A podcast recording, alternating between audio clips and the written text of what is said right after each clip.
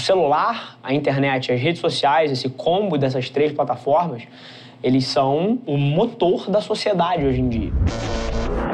Esse é o Nas Trincheiras. Pô, a importância das redes sociais para o empreendedorismo.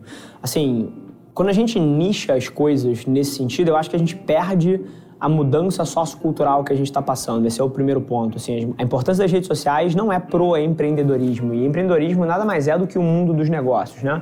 Então, é uma mudança sociocultural muito maior que tudo isso. O celular, a internet, as redes sociais, esse combo dessas três plataformas, eles são o motor da sociedade hoje em dia.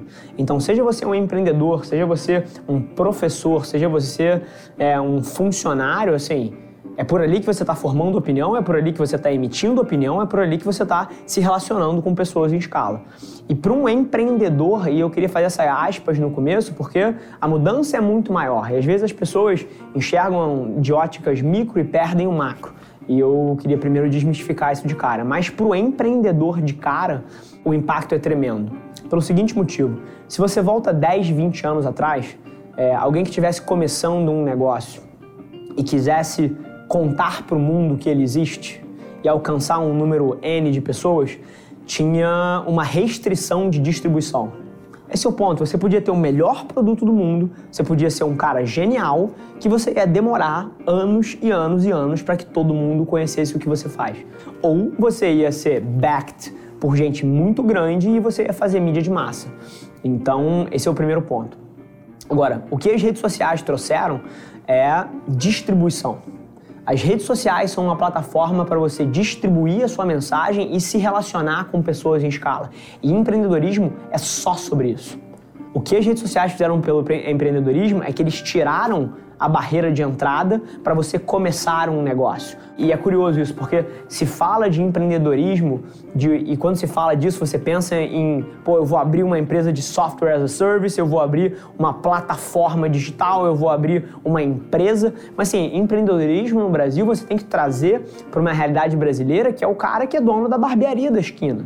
É o cara que é dono da padaria de Nova Iguaçu. É o cara que é um vendedor de quentinha no Itaim. Isso é empreendedorismo também. É o cara que toma as rédeas da própria vida e ganha dinheiro num negócio próprio.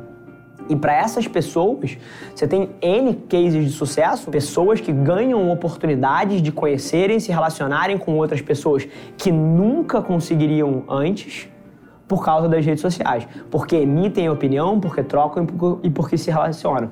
Então, se eu tivesse que resumir a importância das redes sociais para o empreendedorismo, é que ele tirou as barreiras de entrada e ele tem cada vez mais democratizado o acesso à distribuição. Porque hoje em dia, se você tem um produto sensacional e você coloca 20 reais em Facebook Ads por semana, que é pouquíssimo, pô, 80 pratas de marketing, você vai atingir alguns milhares de pessoas na tua região para eles saberem o que você faz. E aí você começa um ciclo virtuoso, porque se as pessoas veem, se interessam porque você está resolvendo um problema delas, compram, recompram, recompram, contam para os amigos, cara, isso é um motor que vai te fazer existir. Então, o que as redes sociais, conteúdo fizeram pelo empreendedorismo, basicamente é acesso à distribuição. Eles aceleraram o jogo de quem é muito bom ir para o topo e de quem não é tão bom também, todos saberem que você não é tão bom. Então, acho que esse é o, é o resumo geral. Eu vou elencar duas das principais coisas que eu acredito que as redes sociais mudaram na forma de se fazer negócio. A primeira delas, e eu acho isso fantástico, é que elas devolveram o poder para as pessoas. Isso é absolutamente genial para mim. A gente veio de uma época, se você volta na época do meu avô, ele fazia compra numa padaria, ele morou pelo Brasil inteiro, era, era militar, mas ele, pô, ele fazia compra numa padaria que ele conhecia o dono da padaria. Ele fazia compra num açougue e ele conhecia o dono do açougue, ele conhecia o jornaleiro. Assim, era uma era que você se relacionava de pessoa para pessoa. Isso era genial, na minha opinião. Porque se você estava infeliz com a qualidade da carne, você ia lá e você falava para ele: aí, Alfredo, essa carne é uma merda, pô, você tá querendo me enganar? E, pô, e aquele ciclo de feedback garantia, pô, um nível de transparência maior, relacionamento maior e isso beneficiava, na minha visão, todo mundo. Nesse sentido, assim, se a gente quiser entrar nas dinâmicas de escala de produção, benefício na ponta do consumo, a gente pode, a gente pode definir, mas essa era uma ótica de relacionamento que existia. Depois de um tempo, a gente passou para uma era dos grandes conglomerados que vieram em busca de eficiência e, e, processualizaram tudo e despersonalizaram a relação das pessoas com as empresas. Então você tem pô, grandes redes, você entra numa Mesbla, num Carrefour, você entra num grande varejista, você é um número ali dentro.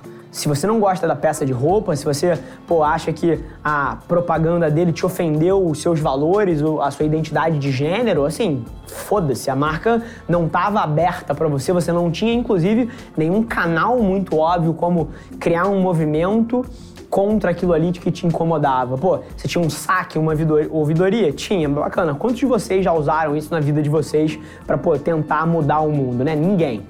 Então, basicamente, depois dessa era, a gente entrou na era das grandes corporações, que onde basicamente o consumidor ficou espremido. Você não tinha onde omitir uma opinião, se você não gostava da comunicação e achava ofensiva, você não tinha um canal para se juntar com outras pessoas que acreditavam na mesma coisa que você e defender aquilo ali perante a sociedade. E o que as redes sociais fizeram pelos negócios é que elas devolveram o poder aos consumidores. Você tem cases famosos, e não vou citar o nome de empresa aqui, mas de, de linhas aéreas, por exemplo, de, de aviação, que trataram mal uma pessoa.